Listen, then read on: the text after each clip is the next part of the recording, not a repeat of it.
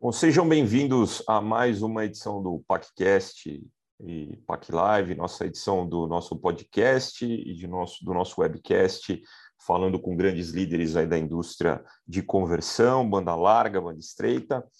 Antes de tudo, eu queria fazer um disclaimer. Depois de um longo e tenebroso inverno, um silêncio de programas, o motivo é, é compreensível. Fiquei com Covid, uma forma um pouco mais forte, não conseguia nem perder cinco minutinhos aí conversando, mas agora já voltei. Voltei em grande estilo, tendo aqui no programa o Rogério, um cliente, um amigo, um ativista do plástico, um empresário é, importante do nosso setor. É, gostaria, inclusive, de salientar que hoje nós não estamos falando com o Rogério, presidente da BF, Associação Brasileira da Indústria de Flexíveis, nós estamos falando com o Rogério Mani, empresário do setor. Rogério, muito obrigado pela tua presença. Eu realmente, você sabe o quanto eu, tô, quanto eu sou grato, quanto eu te admiro, nossa boa relação nesses anos todos, como cliente, como colega de profissão. É, eu vou deixar você se apresentar. Não acredito que exista alguém no setor que não te conheça, mas aproveita o ensejo da tua apresentação e dá uma geral no, na tua carreira e como é que você chegou a conduzir os negócios até a IPEMA. Bom dia a todos. Bom dia, Aislan. Muito obrigado pela oportunidade. Te parabenizar aí pelo todo o trabalho que você vem fazendo em prol do setor de, de, de embalagens, não só flexíveis, mas em geral. Pelo projeto PAC também, pelo PACcast, que é uma, uma forma bastante interessante, digamos assim, leve, é, de a gente poder bater papo aqui, porque acho que é um bate-papo, né? não é uma coisa formal. Uhum. Como você mesmo falou, é, do, a gente não está falando aqui institucionalmente, a gente está falando aqui de como empresários e discutindo as mesmas dores, né? então isso é, isso é importante. Então esse espaço é bem interessante, é uma coisa diferente, né? É, e poxa, eu fico bastante feliz e é, te agradeço aí pela oportunidade. Muito bem. É, esse ano aqui eu faço, estou fazendo 45 anos que eu trabalho, já estou a caminho de me aposentar. Comecei a trabalhar no, no setor de plástico com 14 anos, né, numa indústria de plástico. É, eu comecei meus negócios sozinho, praticamente. Não comecei a trabalhar com, com família, nada. Comecei a trabalhar numa empresa que existe até hoje, que, que, que é, a qual eu tenho um carinho especial, que é a, é a Plastimil Forte Mil, uma uhum. referência aí ao Ângelo Mazon, e na época o Vicente Luiz, que infelizmente o ano passado veio a falecer. E foi lá que eu tive o primeiro contato trabalhando com a questão do plástico, né? E aí eu digo que logo aos 14 anos eu me viciei no plástico, né? Porque quem entra no plástico, ele entra nas veias e aí você fica totalmente dependente e não tem cura, né?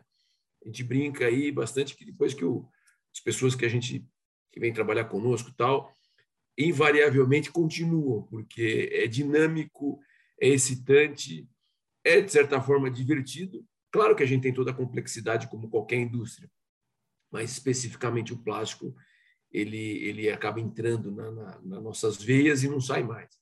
Então, comecei a trabalhar com 14 anos, depois, quando eu tinha um, volta de 20 anos, 20, 21, eu comecei a pensar em montar o meu próprio negócio. Eu sempre fui muito impaciente, é, é, não como os jovens de hoje, né? Mas naquela época lá eu também achava que eu queria algo mais, eu queria arriscar. E eu também tinha, eu tinha que fazer alguma coisa, eu tinha que arriscar. Ou eu arriscava ou eu ficava do jeito que eu estava. E quando você tem uma certa idade, você pode fazer isso. Né? É, é, depois de uma certa idade, que você vai casar, ter filhos, fica um pouco mais complicado. E foi, foi aí que eu fiz. Eu procurei montar. Aí eu montei minha primeira empresa, é, que ela tinha até um nome sugestivo, ela chamava Polo Limão. E isso até depois, agora, depois de muito tempo, a gente eu fiquei sabendo que até por uma questão na época de crédito com a petroquímica, a petroquímica falou assim, mas quem é Paulo Limão? Paulo Limão é a revenda do limão. Né? O bairro do Limão, todos sabem, os, os mais experientes do setor sabem que o, o bairro do Limão tinha várias empresas de plástico e você tinha o, o, o revenda ali, um mercado paralelo de resinas. Então, todo mundo fala assim, ah, se não tem na, na, na petroquímica, vai no polo do Limão. E na ocasião, é, eu tinha um, um, sócio e ele sugeriu, não foi nem ideia minha, foi ideia do Vicente, falou assim, Pô, vamos montar o nome de Polo Limão, né? Porque todo mundo conhece. Claro. Mal a gente sabia que depois a gente ficou penando para ter crédito na petroquímica porque eles achavam aquilo que a gente ofensivo. Ah. Pois é, pois é. Tem algumas histórias aí também, todo esse tempo, 45 anos aí, dá para escrever um livro. É, aí montamos a primeira empresa, que na, na realidade ela nada mais era do que uma representação comercial. E naquela ocasião, rapidamente, senão é longo, mas a gente começou a representar uma empresa que não existe mais, infelizmente, que era uma empresa de Santa Catarina, que chamava-se Pedrini Plásticos. Na época era um ícone, importante, uma empresa grande, uma empresa, até na época, além do seu tempo, era uma empresa. Aliás, as empresas de Santa Catarina, principalmente do Sul, elas têm esse diferencial cultural que eu sempre admirei, e eles sempre estavam à frente com tecnologia, com capacitação de mão de obra e tal. E começamos a representá-los e, e tínhamos uma, uma parcela importante de venda aqui no estado de São Paulo, até que uma das linhas que eles produziam, eles pararam, e aí foi quando eu brinco que a gente começou a sofrer e falar assim, bom, vamos comprar uma maquininha, aquela história, né? Minha história é muito comum Como de brasileiro, muitos, né? né? E aí eu lembro que eu também fui buscar uma máquina de corte sol da S700 em, em, no Rio Grande do Sul. Trouxe a maquininha e comecei. Eu fazia, eu tinha um cliente muito grande e eu fazia muito saquinho de polipropileno, saquinho de PP. E aí a gente começou, e aí comprou uma máquina, compra a segunda máquina, compra a extrusora, e aí você vai indo. Né? Depois disso, é, o meu sócio saiu, eu fiquei sozinho, e aí a gente tinha uma fábrica de polipropileno, só polipropileno, extrusão, impressão, corte, até que depois apareceu na época, que era também muito importante e relevante, era o, o Grupo Sol, entrou de sócio comigo, a gente que era para justamente expandir essa parte de, de polipropileno, embalagens especiais, já que eles eram produtores de commodities. E aí foi. Né? Então, essa empresa que chamava-se Paulo Limão, ela virou Sol PP, né? que existe até hoje. Está lá meu grande e querido amigo Luiz Brunelli, que toca a empresa lá, muito bom, um cara com quem eu tive o prazer de trabalhar, um cara excepcional um excelente profissional. E depois tinha algumas unidades, eu acabei é, é, sendo convidado para ser o diretor comercial do grupo como um todo. Foi anos, anos importantes para o grupo na época, cresceu muito. Eles eram, nós éramos lá fabricantes de sacolas plásticas, cotada, tínhamos lojas, chegamos a ter 40 lojas no Brasil. Até que em 2007, para encurtar, eu resolvi sair, é, é, por nenhum problema, por opção minha, do grupo. Eu vendi minha participação e comprei a EPEMA. A EPEMA, a EPEMA já existia. A EPEMA já existia. Com esse nome, inclusive. Com esse nome. Uhum. A EPEMA foi fundada em 1987, portanto, ela tem 34 anos. Ela foi fundada pela Cutrale e pela Citrosuco. Hum. Né? Então, pela família Cutrale e pela família Fischer.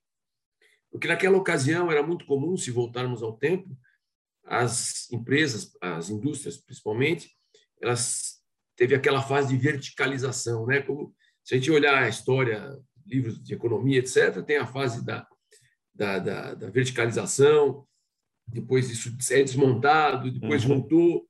Só que a gente já viu que isso aí não funciona muito, né? Então, a, a tanto que a Cutrale e, e, e a Citrosuco são empresas diferentes, são, são concorrentes, entre aspas, na questão de, de são, são gigantes. No, Sim, do suco de laranja. Né? Laranja, etc. E eles resolveram montar o conjunto por quê? É, no mesmo momento, eles montaram uma indústria de embalagens plásticas flexíveis, uma, uma fábrica de tambor de aço, ali próximo, que é em Matão, e nessa fábrica, na EPEMA, e o próprio nome EPEMA, é, é, é, eles deram, então a EPEMA foi lá fundada como Empresa Paulista de Embalagens Agroindustriais, uhum. aliás, essa é a nossa razão social, e, e eles tinham também, entre as outras coisas, a sacaria de Rachel. Rachel, para quem não conhece, é muito semelhante à ráfia, e para ficar fácil, são aqueles sacos de laranja amarelo que a gente vê por aí. A redinha. A redinha. Hum. Aquilo, é, aquilo é de polietileno de alta densidade, é, é bem interessante, são teares, também que você faz um filme de, de, de polietileno de alta densidade, depois você é, tem que fazer o, o, estiramento, você faz o fio e você vai tecer. Muito legal. Eu não sei se então, você é... lembra, Rogério, estou ficando velho também, mas o primeiro treinamento que eu dei no EPM ainda tinha racha. É, você lembra lá que tinha, nós tínhamos uhum. quatro teares. Uhum. Então, dessa parte de, de, verticalização, então eles tinham os tambores de o suco, óbvio, uhum. os tambores de aço, os liners que vão em cada tambor de aço vão dois liners grandes de polietileno para o suco entrar em contato com o aço e os Rachel e o, a sacaria de Rachel que justamente era para poder todo o excedente deles de laranja, porque eles também fazem isso, as laranjas que não vão para suco são vendidas. Então eles tinham esse mercado. Bom, em 96, em 1996, então foi fundado em 87, em 96 eles desverticalizaram e venderam as operações de embalagens para um grupo chamado Metalúrgica Barra do Piraí, que existe até hoje, que é gigante, e a Metalúrgica Barra do Piraí, naquela ocasião, ela era, era, era o maior produtor nacional de tambor de aço e bombonas plásticas, que hoje depois foi vendido para Mauser, uhum. uh, alemão. Uh, então, a Metalúrgica Barra do Piraí encampou tanto a EPEMA como a, a, a fábrica de tambor. E aí, para encurtar, em 2006, a Metalúrgica Barra do Piraí, a divisão de embalagens bombonas, tambor de aço e baldes industriais foi vendido para a Mauser. E aí a IPEMA ficou sobrando lá. Foi quando, justamente quando eu saí da Sol, eu era muito amigo do, do, do dono, da, da, do proprietário da Metalúrgica Barra do Piraí, era, não sou ainda, muito amigo, e ele me procurou e, e falou, poxa, tenho lá IPEMA, eu gostaria de ver com você se você pudesse me ajudar, o que, que eu faço com aquilo? Eu não tenho a menor vocação para aquilo, não tenho mais embalagens. Então, que, que você pode, pode me dar uma consultoria? Eu falei, eu sou consultor, não tem como eu fazer isso. Ele falou, vai lá ver. E depois, se você puder me ajudar, eu falei, não, vou, não tem problema nenhum, tá tranquilo. E fui. Bom, para resumir, fui, e de novo aquela questão do vício que eu falei no começo, acabei comprando a EPEMA. Né? É, esse ano é, vão fazer 14 anos já que, que eu estou lá. A IPEMA nada mais era que uma fábrica que fazia suas 250, 300 toneladas mês de, de basicamente sacaria industrial, né? umas máquinas antigas, máquinas velhas. Então tinha umas extrusoras antigas, uns cortes-solda, e fazia isso. Bom, e eu entrei lá em agosto de 2007 e para me presentear, em 2008, 2009, a gente teve todo aquele problema na economia global. Uhum. E além de a gente atender, a IPEMA ela, ela, era muito concentrada em atender suco de laranja, as, as indústrias de suco, e açúcar. E vocês lembram, é, a crise de 2008 2009 foi justamente quando as commodities globais elas deram uma travada as indústrias, principalmente de açúcar, tiveram muitos problemas. Sim, muitos não se recuperaram. Né? Sim, a, a, exportação de suco diminuiu e eu quase que eu nem comecei já quase quebrei. Quer dizer, é aquela história que eu brinco que a gente é resiliente. Eu acho que mais do que resiliente a gente a nossa indústria, os, os industriais que eu conheço, que são todos meus amigos, a gente é mais teimoso do que resiliente, né? Verdade. Que a gente vai, insiste, aí eu brinco com todo mundo, né? Mas eu falo por mim. Eu falo, é, é o que eu sei fazer mais ou menos, né? Não é. Então eu vou tentando, né? Vou fazer o quê? Vou, vou abrir um restaurante, né? vou quebrar, né? Uhum. E passamos essa fase e foi ali, Aisna, que é, que é importante até nesse podcast, que toda a experiência que você já vem adquirindo, né, que, que eu já eu não estava começando, né, estava começando um negócio, um outro negócio dentro do mesmo ramo. Uhum. Mas foi aí que eu tomei uma decisão de que eu tinha que fazer a empresa crescer. É, eu não dependia naquele momento da IPEMA para viver, eu podia estar tranquilo, que na, na, na, na realidade, quando eu saí da Sol, o meu negócio era, eu falei, eu vou intermediar negócio. Mas, de novo, aquele negócio está na nossa veia, uhum. teve aquela oportunidade e eu acabei comprando a empresa. E foi naquele momento da crise brava mesmo, que eu te falei que nem começou, já quase quebrou, que eu decidi, falei, não, eu vou investir de novo, eu vou para cima e vou fazer. Para quem conhece a IP, a gente tem uma, uma, uma, uma área é, de estrutura física lá bem interessante, a gente tem espaço para crescer, etc. E eu falei, então, ao invés de eu ficar sentado numa sala com ar-condicionado. Confortável. É, confortável, é. É, intermediando negócio, etc., tal, tal, tal. Vou arrumar uma dor de cabeça para é. ficar. Eu, eu gosto de encrenca. Eu não sou encrenqueiro, eu gosto de encrenca, é diferente. É, eu gosto de encrenca, então vamos embora. E foi aí que a gente começou, aí no peito, na raça, até então, né? Porque sozinho. E aí começa a trocar equipamento, comprar máquina, é, muda tal. E aí também, depois, acho que é, é, 91, no, 90, é, dois, é, 2011, 2010, 2011, eu saí do, do eu tinha duas opções. Eu investia, mas o investimento é, não era o, o meu negócio, era um negócio muito diferente, era um negócio completamente mais ligado a. E não era nem questão questões de ser ligado ao agro, mas era uma coisa mais comercial, a nível de você vender isso para varejo, etc. Não é o nosso negócio, nosso negócio, o meu negócio é indústria. Aí eu vendi a divisão de, de racha para a Solpac, que é, é do, é do grupo, do grupo da Sol, que é a maior fabricante de, de, de racha do Brasil.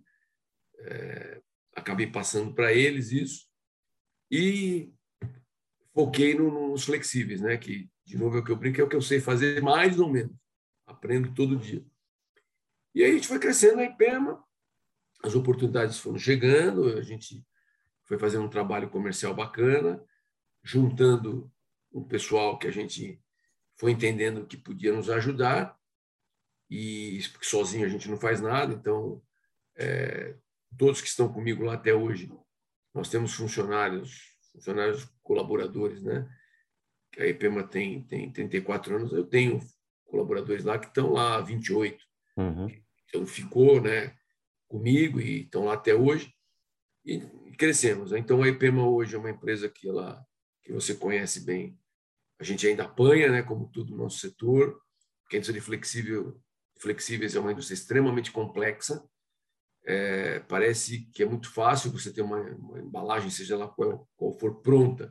Quando você olha na gôndola de um supermercado, o produto está embalado, você fala, poxa, isso aqui deve ser mole para fazer, é fácil, mas é uma complexidade incrível.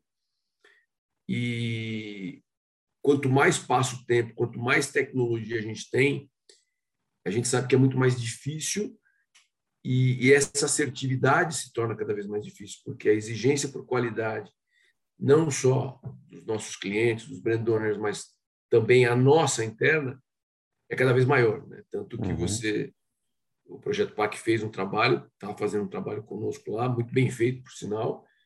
É, é, a gente deu uma virada também em cima disso. Não é propaganda, não, para quem está me escutando, é porque realmente vale a pena. Ô, Rogério, dá uma aproveitar até esse gancho, dá uma dimensão do que foi esse crescimento, assim, hoje, o que, que é o tamanho da EP, mano? Não sei se todos têm essa percepção Isso. Da, do então, output. É, nós saímos ali de, de 300 é, toneladas, 300 toneladas. É, hoje nós temos uma capacidade, nós estamos fazendo por volta de 1.500 toneladas mês, é, de polietileno por volta de 1.200, 1.250 toneladas. Depois a gente agrega também com BOPP, PET, etc. É, mudamos completamente o foco, como eu falei, é, investimos em estruturas novas, impressora. impressoras, né? Estamos chegando mais impressora agora. E, e se você me perguntar essa, essa virada que a gente deu, nós acabamos os, os, os, novos investimentos que a gente fez e tem feito, a gente tem procurado renovar é, é, no menor espaço de tempo possível, porque a tecnologia vem vindo. Então, a gente não está muito preocupado em crescer a nível de volume. A gente está preocupado mais em situar naquele mercado que a gente considera importante, aquilo que ainda a gente entende que é rentável. E aí também eu tenho tive a sorte é, e o privilégio, né, que a gente comenta muito, não sei se nós vamos até entrar lá na, na frente da nossa conversa, de ter o Alan comigo. Ter um sucessor. Que é o meu à altura. Uhum. É, eu brinco que hoje ele é meu chefe, né? e, e, ele está comigo já há quatro anos. Se formou, eu tenho dois filhos. O Alan se formou, trabalhou fora, aprendeu ali, tomou pancada fora, trabalhou em banco, trabalhou em ASSE, trabalhou em multinacional e veio com uma bagagem interessante. E tem conduzido é, junto comigo os negócios. Isso me conforta de poder continuar, porque é muito complicado você, tô, como eu falei, estou muito tempo no setor e a pegada é diferente, né? Eu acho que o, a gente tem que abrir espaço, tem que abrir caminho para os jovens. E não só eu tive o privilégio, mas a gente está vendo que muitas empresas, e você tem acompanhado isso, eu não vou citar nome, nomes aqui de empresas para não ser indelicado, uhum. para não esquecer de todas, mas tem uma, uns jovens assumindo os negócios muito interessante. Eles são muito mais preparados do que a gente, né? É, eu falo por mim, né? mas eu acho que a maioria. E eles estão no momento deles e dessa nova geração que eles conseguem se entender melhor, né? porque eu tenho algumas dificuldades de, de, de, de, de entender, às vezes, a, a pegada dos jovens. É, eu acho muito interessante essa pegada de energia que eles têm, de pensamento, raciocínio lógico e rápido, porque eles foram mais preparados, né? Se você pegar a história do nosso setor, é, é, a gente sabe como é que funciona, a gente veio, como foi o meu caso, a gente veio na na, na, na batida ali, no, no tentativa erro. Na raça, na né? raça, uhum. na raça. E essa, essa geração que está chegando, ela vem muito bem preparada. E nós tivemos um hiato muito grande aí, que por um longo período é, não tinha uma, uma visibilidade de sucessão como a gente está tendo agora. Porque normalmente o, as empresas cresceram, é, o empresário está, a família está montada, bem sucedida, os filhos estão estudando, então um foi, virou médico, outro virou dentista, outro virou engenheiro, mas trabalha em outra companhia, outro foi morar fora do país. E quando o pessoal olhava para a indústria de plástico, falava, pô, não quero isso daí, isso aí não é para mim e tal. E agora voltou a ter um interesse. E do que eu sei, conversando com os nossos amigos do setor, eu não, até agora eu não vi nenhum desses jovens que estão lá porque por imposição do pai. Isso é fantástico. O meu caso também foi o momento que o Alan ele falou, pai, estou vendo que você está super correndo, atarefado, atarefado. Pô, deixa eu te ajudar. Aí eu, né, yes. Uhum. Tudo que eu tudo que eu um dia quis ouvir, uhum. está lá comigo. Então, é um caminho natural. E aí é por isso que eu acredito que a nossa indústria de, de plástico, em geral, não só flexível, obviamente, ela vai dar um salto qualitativo espetacular. Vocês podem me cobrar isso daqui 10 anos, porque essa eu falo com, com por efeito dessa geração nova, com, com, com carinho, é que eu chamo de molecada, uhum. mas molecada com carinho, né? Eles estão vindo muito bem preparados, muito, muito, muito, muito, e a gente ainda consegue passar um pouco da experiência que a gente teve para eles. Então, acho que daqui, acho não, tenho certeza, daqui 10 anos, a nossa indústria do plástico no Brasil, ela vai estar num patamar muito, muito mais oh, elevado. Rogério, eu vou até pegar esse gancho, uma curiosidade que eu tenho é, na tua visão, é, esse lance do muito bem preparada. O que, se, se você pudesse resumir uma qualidade que você vê nessa, nessa molecada que você não encontrava na tua geração e o que você vê que talvez ainda falte.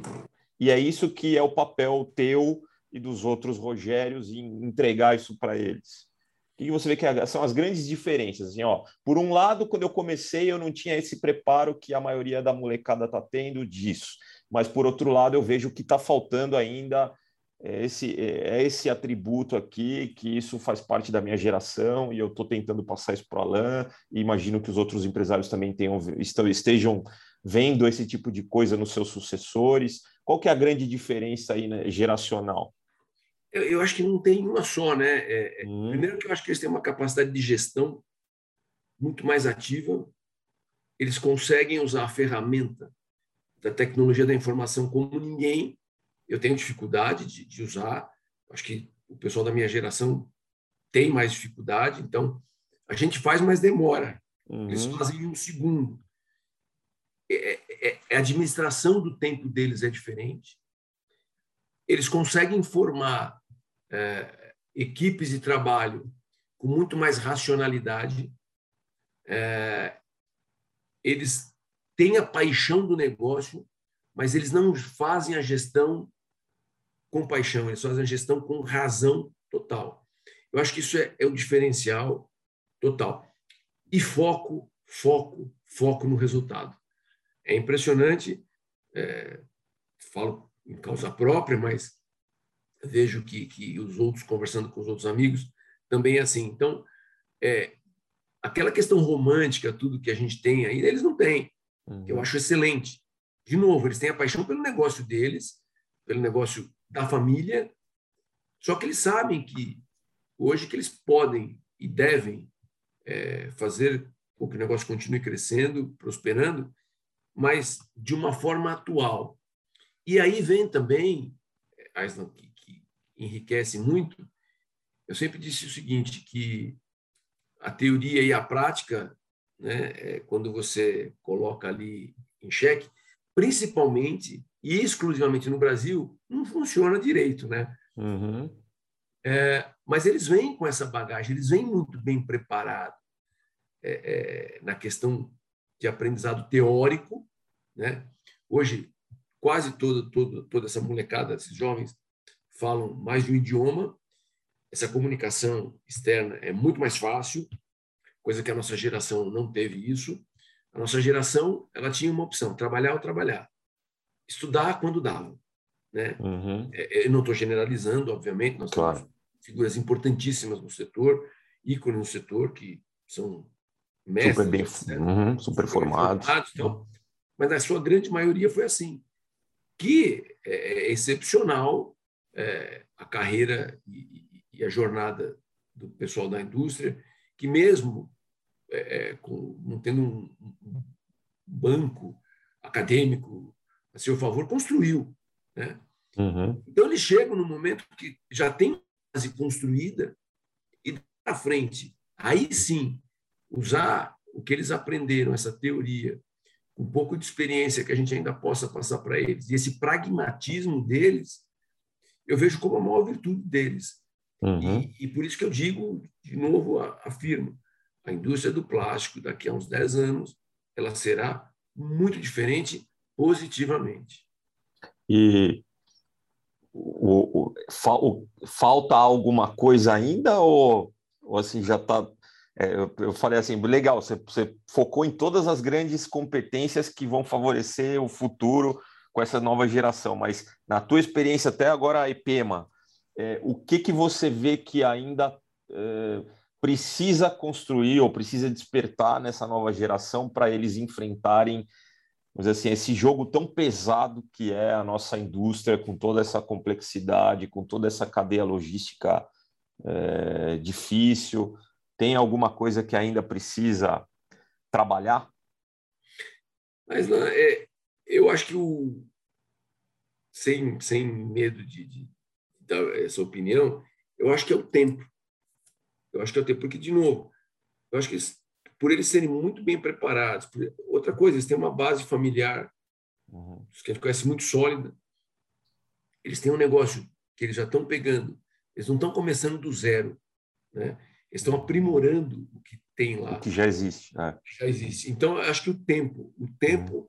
é o que, o que vai ser preciso para que, por isso que eu falei daqui a um tempo, 10 anos, estou dando como marco 10 anos, mas pode ser antes, um pouco depois, mas é o tempo, é o tempo, porque competência eles têm, capacidade intelectual eles têm, é, o tempo é que vai fazer com que eles se adequem às situações, que eles entendam mais o setor, que entendam também que nem sempre é bem assim, né? Uhum.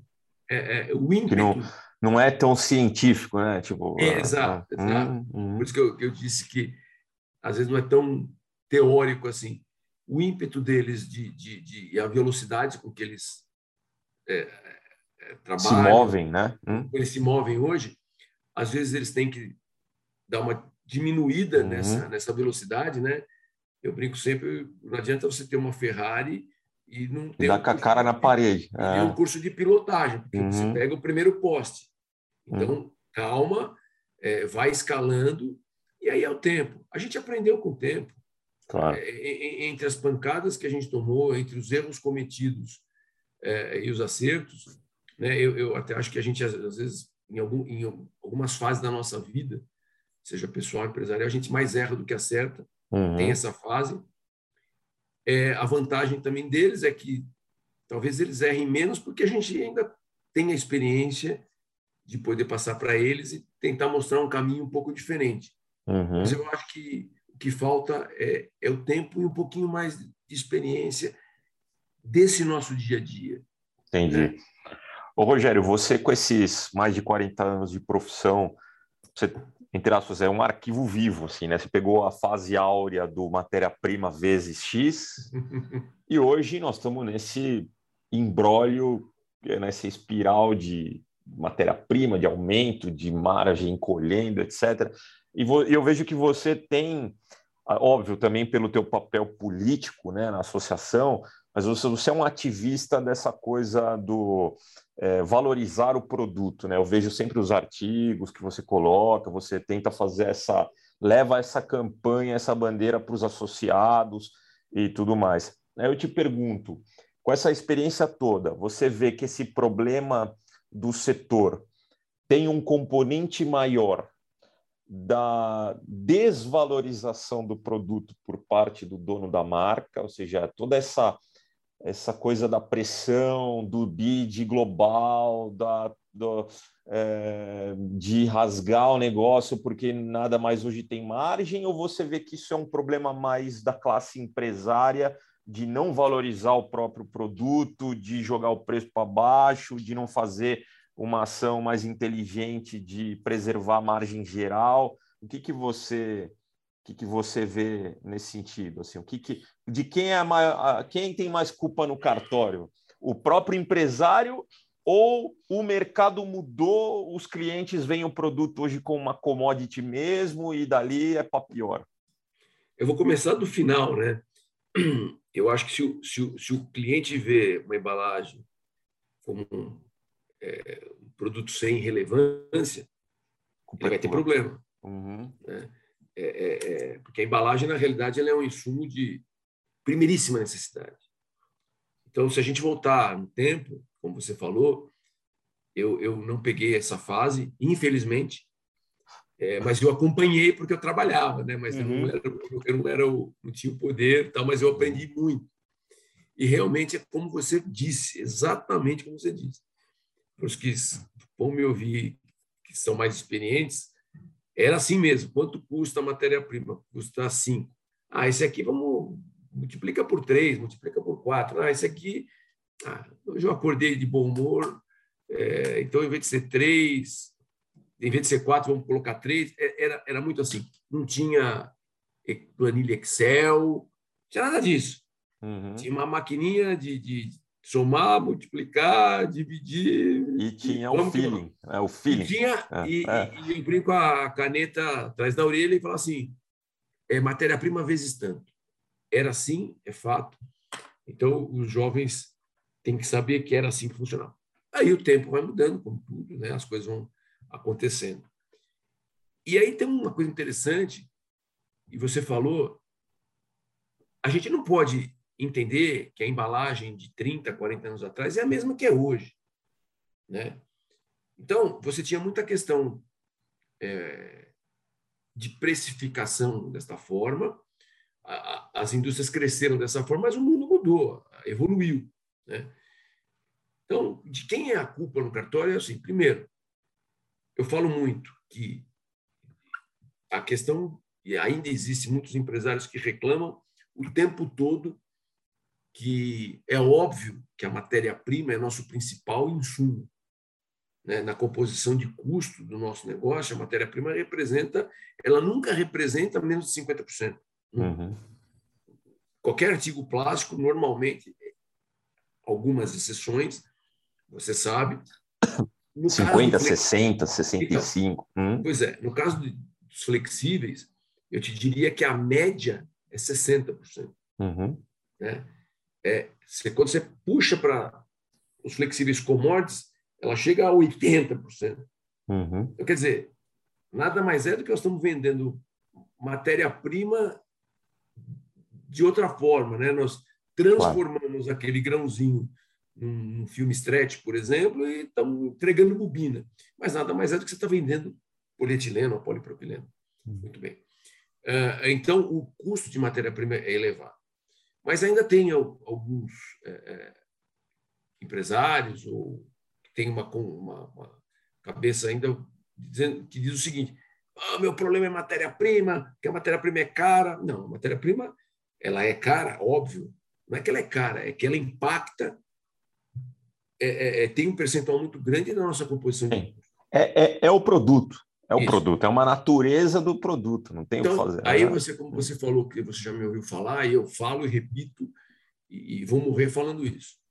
Se nós, produtores de embalagem, não valorizarmos aquilo que a gente faz, quem vai valorizar? Uhum. Então, eu acho que começa por nós, nós temos que valorizar aquilo que a gente faz, porque quando você olha para dentro de uma das nossas fábricas, você, você olha e fala assim, quanto que tem de investimento aqui monetário, quanto que tem de capital intelectual, quanto que tem aqui de, de força de trabalho, etc, etc. Quanto vale isso? Quanto vale uma empresa? Né? É, é, é... Mas mais do que quanto vale uma empresa, é quanto vale, isso que eu acho que é mais relevante, não é quanto vale uma empresa, é quanto vale o produto que eu produzo.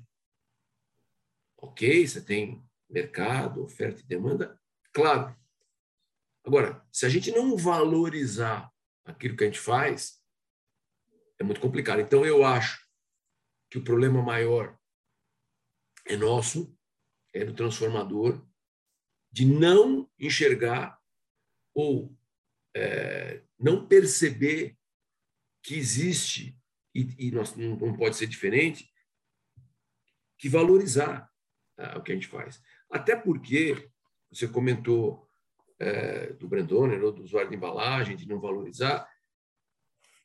Eu, eu, eu, sou muito franco, e não é só o plástico, é qualquer embalagem.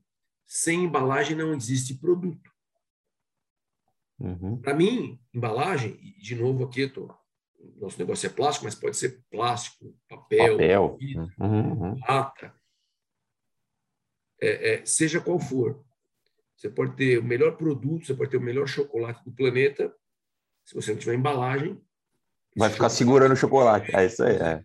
Uhum. Então, assim, então, eu digo que assim, entra até uma questão de, de evidência. Quer dizer, se eu tenho um produto que é de extrema necessidade, para mim, a embalagem é um dos insumos mais importantes do planeta, porque ele movimenta o mundo, ele gira o mundo, né? ele alimenta o mundo, e aí você vai é, é, é, trabalhar em cima de um projeto, de uma venda, para depois você, na hora de negociar, você não informar o seu cliente, porque o cliente ele sabe disso, porque é, é, eu digo que o, o, o, o pessoal de, de, de, de, suprimentos, de compras de embalagem, acho que é o pior cargo que pode existir. O cara que compra embalagem. Porque simplesmente o que pode faltar o produto A, B, C do cara se vira, ele vai ali na. Faltou açúcar, ele vai no supermercado, compra um monte de pacote. Ah, faltou embalagem, meu amigo.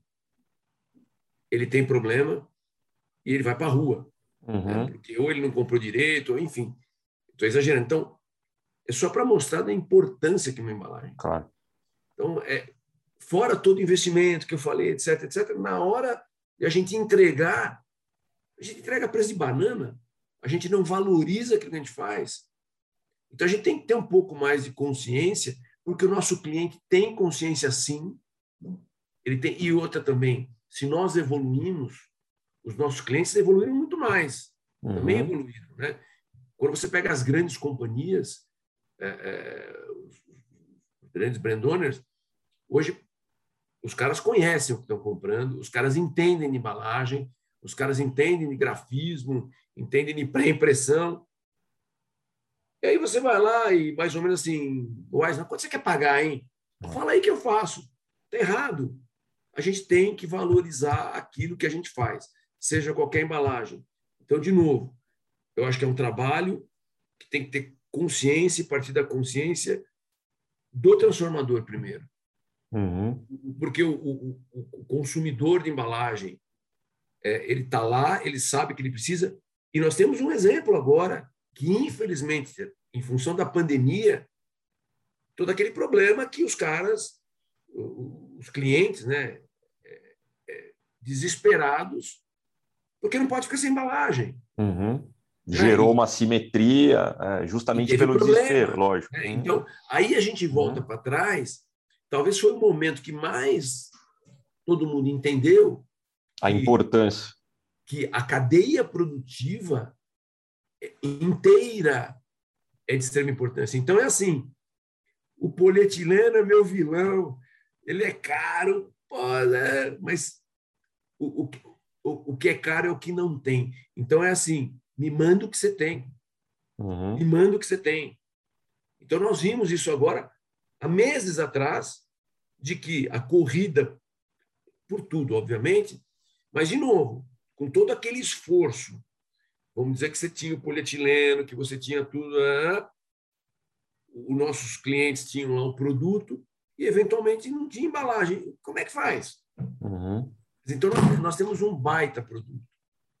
Nós temos um produto assim excepcional, excepcional, que é principalmente a, é, é, é a, a, a nossa embalagem é, a que conversa com o consumidor, é a que está tá lá na ponta.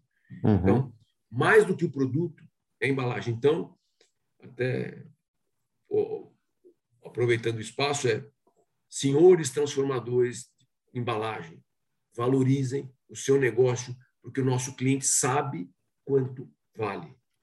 Uhum, legal.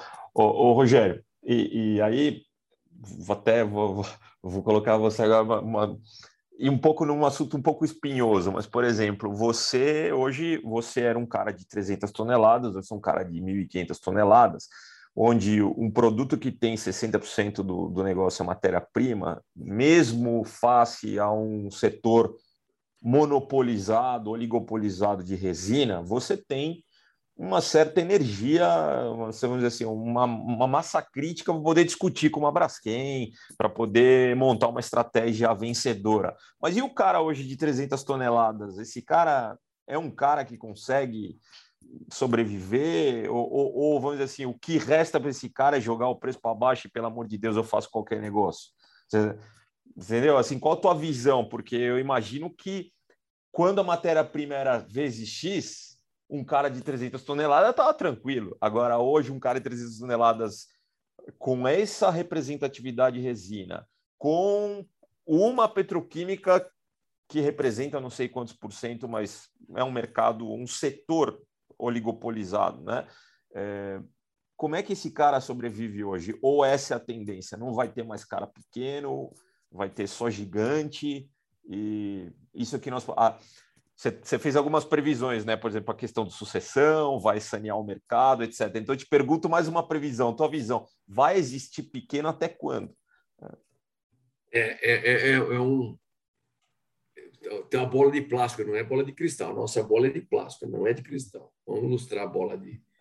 Mas, assim, olhando pelo o cenário de, ao longo dos anos e das perspectivas que nós temos à frente, e por sermos Brasil, um país de dimensões continentais, tudo mais, complexo, eu não acho que as empresas menores elas vão acabar. Né? Eu acho que elas continuam, é, só que elas não podem ser empresas de commodity, elas vão ter que ser empresas de especialidade. Isso, para mim, está muito claro. Tanto que quando eu decidi que a gente tinha que ali... Porque eu, eu pegando meu próprio exemplo que você falou, as 300 toneladas que eu fazia era commodity pura. Uhum. Né? Ali a conta era o contrário, né? É, matéria-prima e quanto eu tenho que ir ali para não tomar prejuízo. Uhum. Então, as empresas que estão é, é, com volume, porque o volume não quer dizer, é, não tem, ele não está ligado à rentabilidade. Você pode ter uma empresa pequena, com volume pequeno e de, de valor Super agregado lucrativa. lucrativo, porque faz especialidade. É, agora, tem um outro aspecto. O parque industrial é, nacional, e aí de plástico em geral, ainda é o número, o número de, de, de equipamentos do obsoleto é gigantesco, ele passa de 50%, por incrível que pareça, nós estamos em 2021 e ainda nós temos esse problema que não por mais que, que, que, as empresas que você acompanha tenham crescido, trazendo máquinas de fora, é, só que essas então, máquinas velhas, elas continuam no mercado. Claro, elas continuam, continuam fazendo, Exatamente. nas mesmas portas, né? É. Exatamente. Hum. Então, é, é, o que a gente vê e percebe é que, primeiro, o número de empresas novas já não, não, não, não cresce como antigamente. Antigamente, todo dia empresa nova, empresa nova, empresa nova, abriu ali, ali, ali. Hoje não. Hoje não tem mais, faz um bom tempo que. Hoje só abre CNPJ, dá mesmo. É. É, exato. É, hoje você tem as questões aí de, de, de engenharia fiscal hum. legal, né? Isso é legal.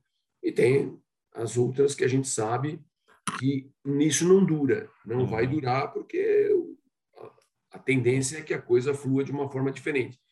Então, para não perder o foco. Eu acho que as, essas empresas que estão, é, que têm, independentemente do volume, e não tiver condições competitivas, e aí competitiva não é só preço, competitiva é a tua gestão da empresa, tua gestão de caixa, a tua é, é, eficiência produtiva. Eu acho que tudo isso faz diferença. Quem não tiver, quem não tiver olhando para isso, quem ainda tiver comprando máquinas velhas, máquinas usadas, que consomem muita energia, improdutiva, etc., eu, essas empresas, eu, eu, infelizmente, elas sairão de cena. Né? Empresas que estão apoiadas só única exclusivamente na questão fiscal, é, o cara tem lá três, quatro, cinco, seis empresas é, é, é, é simples, etc., para fazer daqui para lá, de cá para lá, isso está ficando muito caro. Isso custa dinheiro.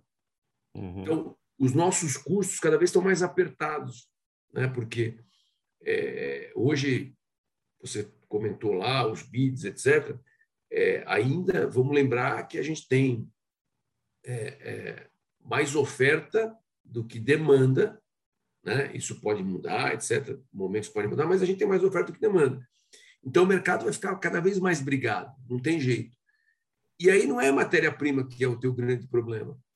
É que não adianta eu ter uma. uma um... Primeiro, que eu, eu acho que o, a diferenciação de preço das matérias-primas é, é, do, do, do, gigante para o grande, do grande para o não, é médio. não é tão grande? Não, ela tem que ter, mas não é não é, é colossal. Assim, não, uhum. não é uma coisa que você fala assim, não. Né? Senão é, hum.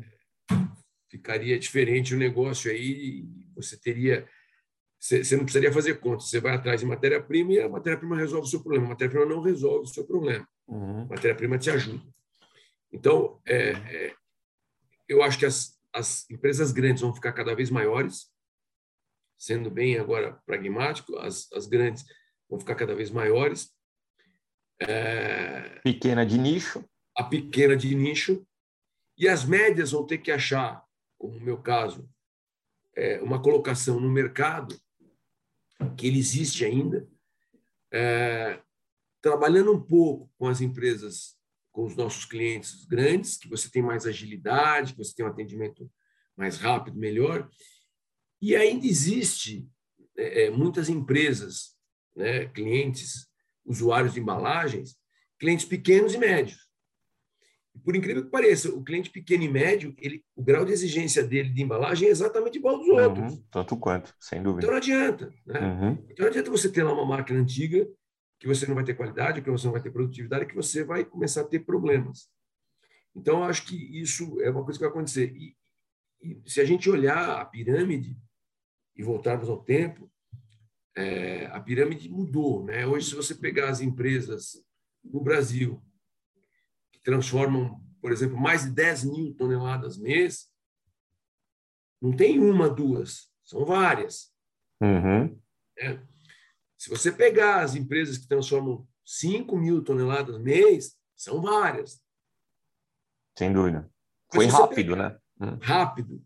Hum. Mas se você pegar a pirâmide, as empresas que transformam. De mil a três, quatro. De mil a três, uhum. são uhum gigante esse número. Uhum. Agora, você percebe que o salto, por exemplo, o meu caso, eu tenho uma capacidade de transformar 1.500 toneladas. O próximo salto é 3 mil. Passar para 3? Ah. Calma, alto lá. Peraí. Uhum. Eu tenho que combinar com muitos russos. Uhum. Não é tão simples assim. Então, vai ter um momento, e eu acho que já é esse momento, aonde não é onde eu quero ir, é onde eu posso estar. Claro. Para claro. mim isso está muito claro. E é a mesma coisa do cara de 5 mil, ele ultrapassar para cima de 10. Sem dúvida. É. Porque você tem que analisar uma coisa que às vezes as, é, que isso não pode ser deixado de lado, é aonde está o Oli? Esse uhum. Oli chama-se mercado. Uhum. Né? Então, é, a gente precisa entender muito isso. Mas, de novo, os pequenos, nicho, é, os médios, como eu te falei, trabalhar né, nessa questão de atendimento. Existem existe clientes ainda que você consegue orbitar nessa faixa, e os grandes é, estão especialidade, é, é, é, mais, muito mais voltado a grandes volumes, quantidades, e o crescimento deles é muito mais é, é, rápido. Isso uhum. vai acontecer. É uma tendência natural. E aí entra a questão que no Brasil ainda é, é também não sei se você vai perguntar, mas só para finalizar, é uma questão que sempre perguntam e, e, a coisa não evolui, é que é a questão de fusões, etc, etc, uhum. etc. Então, é, é, eu acho que também isso é uma coisa que precisa ser muito bem analisada, porque quando você. É, porque hoje, quando você. Minha, minha, minha modesta opinião, no nosso setor, olhando não na pirâmide lá em cima, olhando no meio, no middle market, meio, aqui nos menores, é, se você disputa o mesmo mercado, se você eventualmente é, tem algumas é, é, atribuições ali mercadológicas que ou que você está junto, ou que eventualmente você está brigando pelo mesmo espaço, ou que você não tenha clientes iguais, uhum. essa fusão eu vejo com bons olhos pelo seguinte: você ganha escala. Claro, claro. principalmente a nível de custo. Uhum. Né? Aí então... você pegar, e, e é o que você falou, né? Você tem lá os caras lá, não, não são mu muitos, também não são tão poucos quanto eram lá os caras de 10 mil para cima, mas você pegar dois caras de 5 numa fusão rapidinho, você já é top player, né? Então você, você acaba gerando uma, uma, uma quantidade de potenciais a, a, empresas a adquirir muito boa, né? Exatamente. É... Porque hoje, quando você, você tem essa sinergia para você, ou, ou, você compra alguém, ou você uhum. é, talvez seja o caminho mais rápido para você crescer, mas para você também comprar alguém, precisa entender qual é o mercado, claro. o que ele tem, etc. Agora, quando a gente fala um pouco de fusão, é mais pela questão de como é, é, eu vou ter um ganho no meu uhum, custo. Claro. Né? No meu custo operacional, nas minhas sinergias. Uhum. Né? Porque a questão é de mercado, todo mundo está no mesmo mercado. Sem dúvida, né? sem dúvida. Então, tá bom, como é que a gente faz para manter, se a gente se juntar? A gente vai ter que as nossas sinergias acabam fazendo com que você baixe esses custos uhum. para que a gente tenha é, é, mais punch para poder continuar crescendo. Né? Claro. Ô, ô, Rogério, quando a gente entrevistou o Sérgio da SR, eu, é, eu acho que eles têm, a EPEMA e a SR tem alguma similaridade, talvez, de mercado, no sentido assim, são dois transformadores de polietileno impresso, eu acho que os em termos de embalagens alimentícias, né, talvez a EPEMA está numa outra, numa outra fatia de mercado, mas com alguma similaridade. Tem polietileno impresso, né, é do middle market, tem tamanhos similares, e o Sérgio falou na ocasião que uma empresa como a dele, de polietileno eminentemente, era muito difícil você não ter uma estratégia que considerasse o reciclado, que considerasse é, um, uma logística, uma, uma economia mais circular, uma, uma, uma, questão de pegar e usar a para e depois recuperar e botar para dentro de novo. Enfim, ele, ele, ele tocou muito nesse assunto. É, e eu vejo que a IPEMA, de uma maneira diferente, também tem uma visão muito de economia circular, até pelo, até pelo teu logo aí, né, novo, né, atrás de você. É, como é que você vê, é, de uma forma bem pragmática, assim, o que é, é factível e necessário do que é greenwashing e já, sabe, já é demais, né? Porque e aí eu vou até aproveitar, vou, vou, emendar de uma pergunta na outra, Rogério, que é o seguinte: na tua visão, você acha que a indústria de plástico se organiza tão bem quanto a indústria de celulose e papel para defender o produto? Você está tá afiado hoje, hein? Você está afiado. Vamos lá. Não, primeiro que é, é, conheço bastante o Sérgio, respeito muito o Sérgio como profissional e como amigo, não precisa dispensa apresentações. Uh, primeira questão da, da, da pegada de, de, reciclado, eu acho que é, não tenho o que dizer, é, a questão de sustentabilidade, a questão de reciclado não é mais uma opção sua de ter no seu portfólio as empresas ou tem ou tem.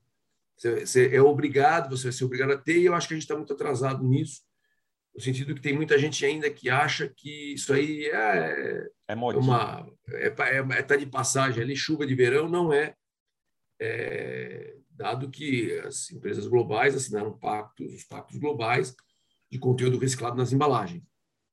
É, muitos ainda se apegam, não, mas eu faço embalagem para alimentos, isso aí nunca vai chegar, o, o, alimento não pode e tal. É, o food grade é uma questão de tempo, né? uma, simplesmente uma questão de tempo. Isso até porque não é no Brasil, é uma pressão, uma pressão global. Uhum. Então, eu acho que isso é, é, a gente tem que se preocupar bastante com essa questão de circularidade. A indústria de embalagem tem que estar focado e tem que começar a entender e também vai precisar de é, é, adequar a sua fábrica melhor para poder trabalhar com material reciclado, né? Porque o reciclado agora ele não é mais uma questão de custo, agora é uma questão de necessidade. Você tem que ter, é uma matéria-prima. Né? E, e, e, e não é mais aquela questão de o que era reciclado, ele é mais barato. Não. Pelo contrário. Muito provavelmente, muito provavelmente, eu tenho falado isso constantemente, o reciclado, até por uma questão de oferta, ele vai custar mais caro que o virgem. Ponto. Até porque o custo de você trabalhar com um material reciclado ele é muito mais caro, ele é muito maior. Você tem uma série de coisas aí. Processabilidade. Processabilidade, é, manutenção de equipamento, uma rosca que dura X tempo, com material virgem dura 50 de X. Ah, hum. Então, né? Então, é, é, esse é, uma, é, um, é um ponto de atenção é, muito grande que a gente vem falando, é, que as empresas vão ter que olhar com muito carinho.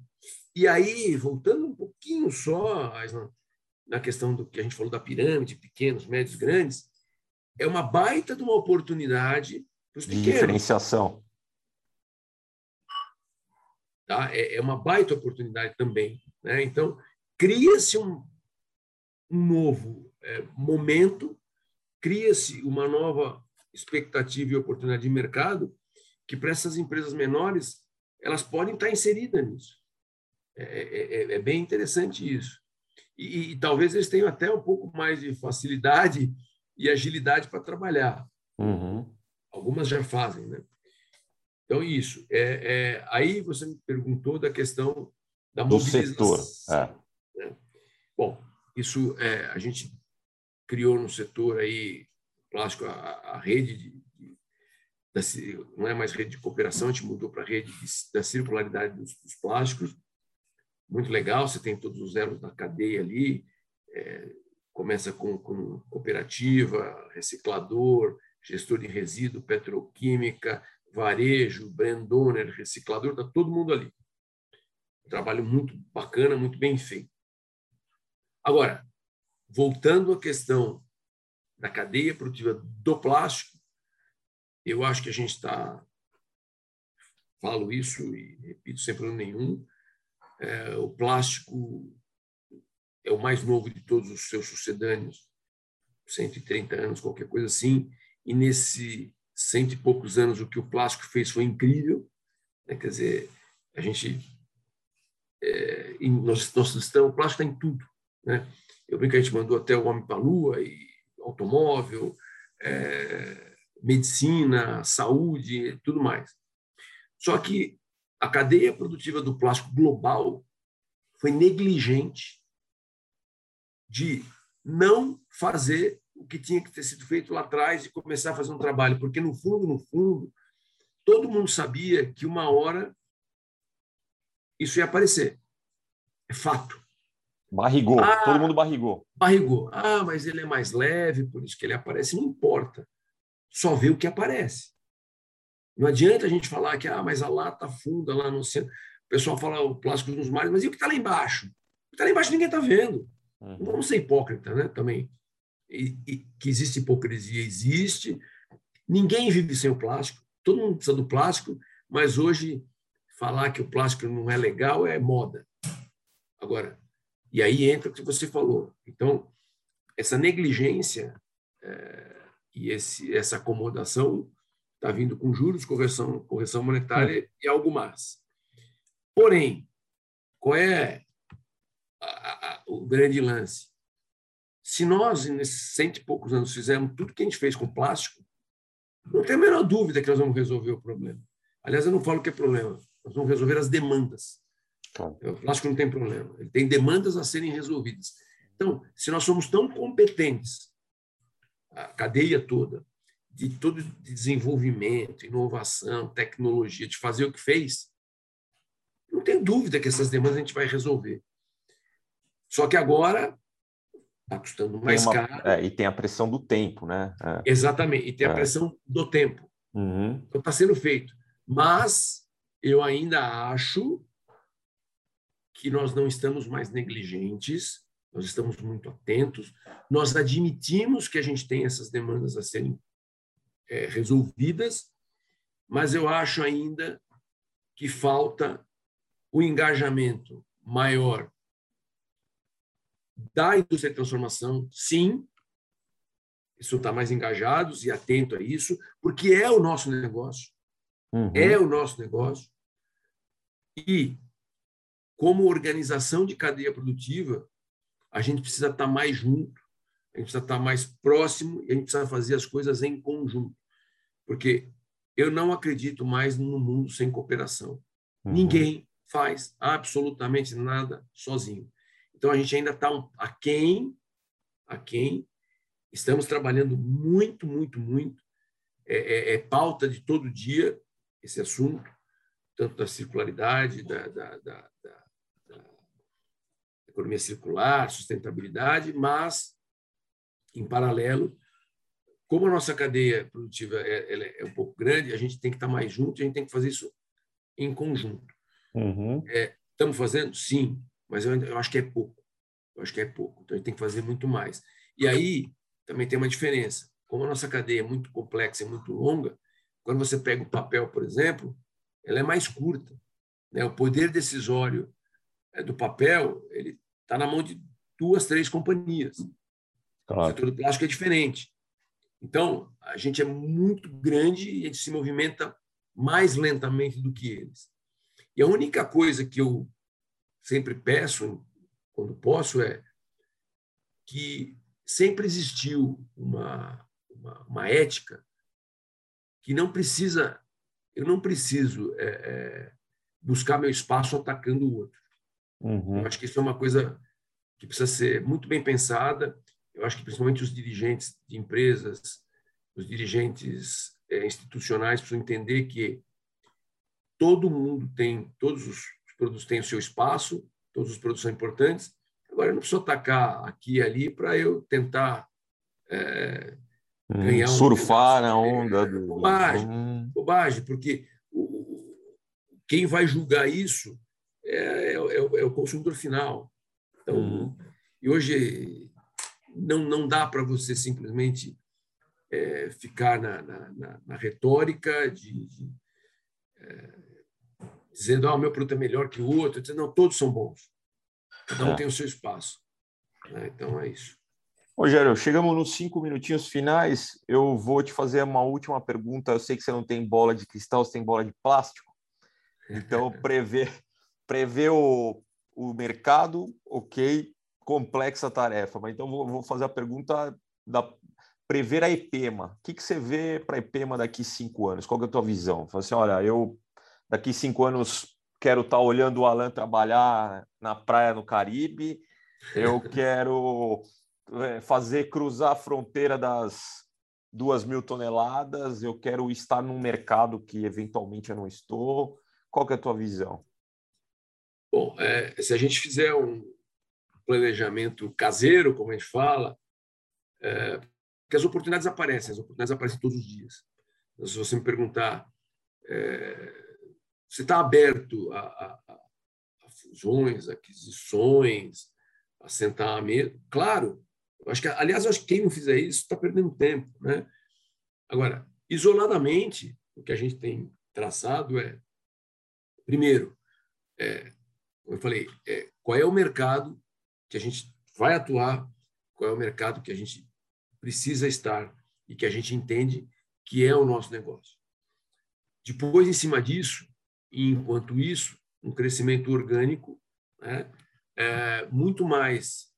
É, hoje, a gente está muito mais preocupado e atento à renovação do nosso parque industrial, sem necessariamente pensar em crescimento de volume, é, capacitação de pessoas, que isso é o mais complexo, é onde eu vejo que a gente tem muito problema, porque a indústria nacional, como um todo, é, nunca se preocupou em capacitar é, mão de obra. Uhum. Não estou falando só plástico. É, como eu falei, estou muito tempo no, no, ramo, muito tempo trabalhando, a gente percebe isso. Nós sempre tivemos uma quantidade de mão de obra disponível né, à, à vontade. Claro. Ok, só que a tecnologia te exige que você faça uma capacitação maior ainda com seus colaboradores. Então, quem pensava que né, você porque você não está é uma fábrica de robôs, né? Você ainda depende da, da, do humano. Então, o nosso foco da IPEMA é capacitação de pessoal, a gente se adequar àquilo que o mercado exige. Né? Por exemplo, é, o, o investimento que a gente está fazendo É, agora nós começamos, nós iniciamos um trabalho para a FSC 22000. É, é longo, custa. A gente vai estar tá buscando se adequar ao que os nossos clientes necessitam. As demandas que você falou, né? Exatamente, uhum. essas demandas. Por quê? A coisa passa muito rápida. Então, alguns clientes, isso é bom, você ter alguns clientes que te empurram para você sair da zona de conforto e fazer o que tem que ser feito, porque às vezes a gente também fica ali esperando tal, é, e você faz. Então, EPEMA daqui uns cinco anos, é, primeiro que o espaço, como você falou, cada vez mais é do Alan, ele está tocando, é uma tendência natural. Dizer que eu vou me aposentar. Nem ferrando? Não, não, não, mas é, é, que eu sou muito ativo, não paro, uhum. mas eu acho que eu tenho outras coisas para fazer também. Outros projetos. Posso ajudar de outra forma. É, mas a IPEMA, é, a nível de crescimento, a gente vai continuar crescendo é, nas taxas que a gente vem crescendo nos últimos anos, a gente vai continuar, que não deixa de ser um crescimento orgânico. É, a gente também sempre pensa o seguinte, para dar um antigamente, voltando, você comprava máquina por telefone. O, o Wilsinho, não, não, era o Wilson da Carnevale, que máquina você tem aí? Ah, manda aí. Mas o que você vai fazer? Não sei, depois eu vejo. Esquece, uhum. forget. Não, não, dá uhum. não volta mais. Uhum. Não. Então a gente está muito focado em crescer sólido. Né? É, vamos chegar nas 3 mil toneladas? Não sei. Pode ser que sim, pode ser que não. A gente não está preocupado com isso. Nossa meta é que nos próximos cinco anos eu quero ter uma empresa, é, independentemente da capacidade de produção, que ela esteja apta e pronta para atender as demandas dos nossos clientes e de novos clientes. Uhum. É isso. Legal. Bom, eu queria agradecer a tua presença, mas foi, foi, foi muito legal o papo. Queria, inclusive, agradecer a toda a equipe da EPEMA, que eu tenho o prazer de estar em contato frequente, Alan, Sérgio, Murilo, toda a galera que é muito legal. É, Para quem estiver nos ouvindo, nos assistindo, não esqueça de seguir o canal, de divulgar o vídeo. Eu acho que quanto mais essas mensagens das dores dos empresários do setor se irradiarem, maior a reflexão, né? Maior, oh, poxa, o Rogério tem a dor que eu tenho aqui, olha, é verdade, concordo, não concordo, eu acho que isso só faz o setor crescer. Rogério, deixo para você as suas últimas palavras, agradecimento e vamos fechar o programa na sequência. Bom, Aislan, é, só para finalizar, e não é clichê, porque as pessoas que estão comigo, que trabalham comigo, que eu tenho o prazer de dividir é, o dia a dia, eu sempre digo que o, o meu melhor, o meu principal e mais valioso ativo são os meus colaboradores, porque eu não faço nada sozinho. É, como eu disse, hoje eu tenho é, o privilégio de ter o, o Alan comigo, está fazendo um trabalho excepcional, moleque que ouve, a gente tem umas brigas de vez em quando, que isso é normal, choque de gerações, mas é, é, é se eu não tivesse o, a estrutura que eu tenho por trás dos colaboradores, é, nada seria possível. Então, mais do que máquinas, ainda o material humano, para mim, é o, é, o, é o, fundamental. E, de novo, não é clichê, quem está comigo sabe que, que eu penso assim, e, e, essa é a minha conduta. E conclamar aí os nossos transformadores para que não desistam, é, independentemente das adversidades, que a gente continue firme. Eu acredito muito nesse nosso Brasil, é, independentemente de qualquer coisa, eu acho que ainda, é, como a gente sempre fala, país do futuro, país do futuro, o futuro já chegou. A gente só precisa saber se adequar a, a, a trabalhar de uma forma ainda que, que não não, que não ajuda muito a estrutura do país, com todos os problemas que a gente tem. Mas se a gente olhar a indústria de, de, de plástico há 30 anos atrás e olhar agora, a gente cresceu muito. Né? É, é, é, é inimaginável a gente estar no patamar que, que estamos hoje. Então, por isso que eu falo, independentemente de não tenham medo, é, continuem investindo com cautela, sempre, né? com muita cautela, com muita responsabilidade, mas se preparem para o que vem pela frente. Que eu não acho que é ruim, não. Eu acho que é um desafio importante. Tá? Então, e agradecer, Aislan, toda a equipe do Projeto PAC, aos teus profissionais também que sempre nos atendem muito bem, com, com, com extrema capacidade é, técnica, com capacidade organizacional.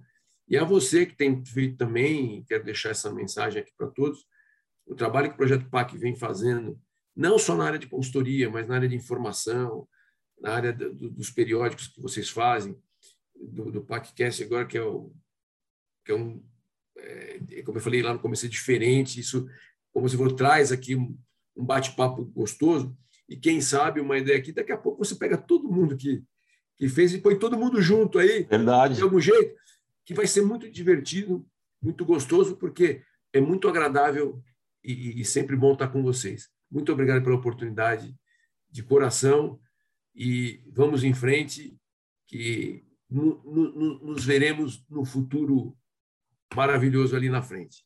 Um abraço a todos, fiquem bem e se cuidem. Obrigado, Rogério, e até o próximo programa. Nos vemos lá.